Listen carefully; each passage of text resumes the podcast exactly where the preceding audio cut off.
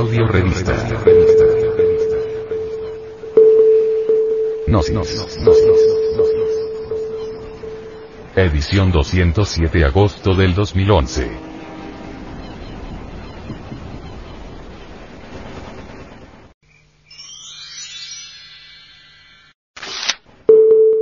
A manera de introducción. Vivimos en la actualidad en medio de una humanidad que posee características inconfundibles de entropía, autosuficiencia, terrible orgullo y espantosa vanidad. Fundamentada en las teorías. Verbigracia. En las escuelas modernas de psicoanálisis, parapsicología, etc. Qué terrible orgullo y autosuficiencia embarga a esas gentes. Estas descollan no solamente dentro de ciertos grupos, sino que se aparecen en televisión, figuran en la prensa, en la radio, y tienen al mundo completamente envenenado con un tipo de vibraciones, que en gnosticismo se denominan venenios kirianas. Tienen una autosuficiencia completa, miran con desdén a las gentes de la Edad Media, se creen autosupercivilizadas, creen que han llegado al non plus ultra de la sabiduría. Es tal su orgullo que piensan conquistar el infinito, el espacio exterior. Se ríen de lo que ellos consideran supersticiones de los sabios medievales de debido a las limitaciones de las facultades anímicas en que se encuentran las gentes, no caen en cuenta que mediante las percepciones sensoriales externas informamos a la mente, entonces ésta elabora sus conceptos de contenido, basados precisamente, en los ensambles gnósticos sensoriales.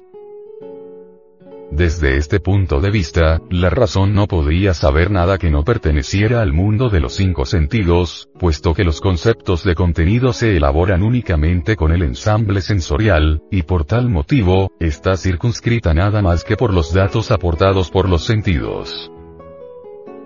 Por lo tanto, ¿qué puede saber la razón subjetiva sobre los intuitos? Y sobre las ideas a priori, y sobre aquello que escapa a los conceptos de contenido basados únicamente en las percepciones sensoriales externas. Nada. ¿Verdad?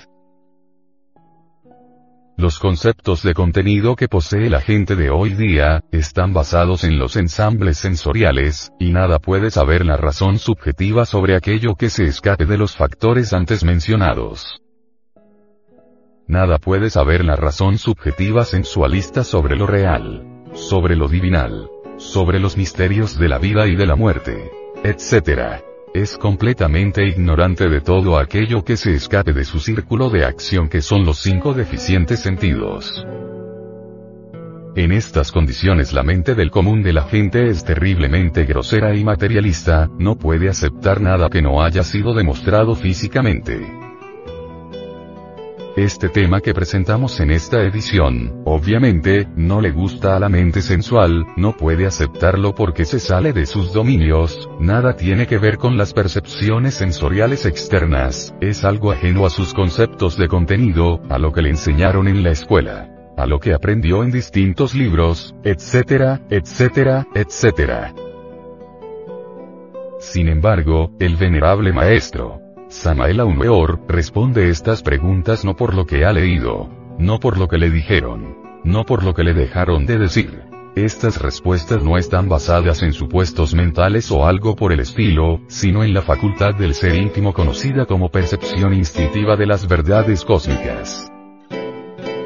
Aquí va, pues, nuestra audio revista ayudándole a responder sus inquietudes íntimas.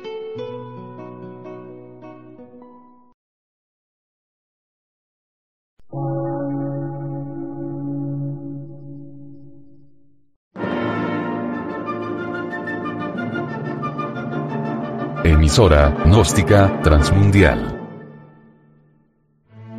Por una nueva civilización y una nueva cultura, sobre la faz de la Tierra.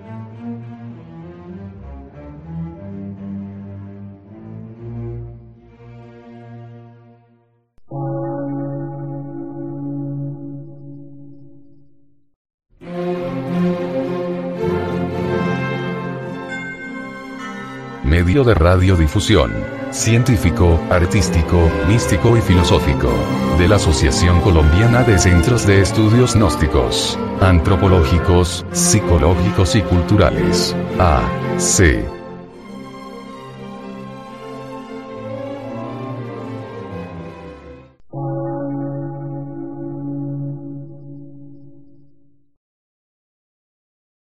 Lectura en movimiento. Difusión sin fronteras.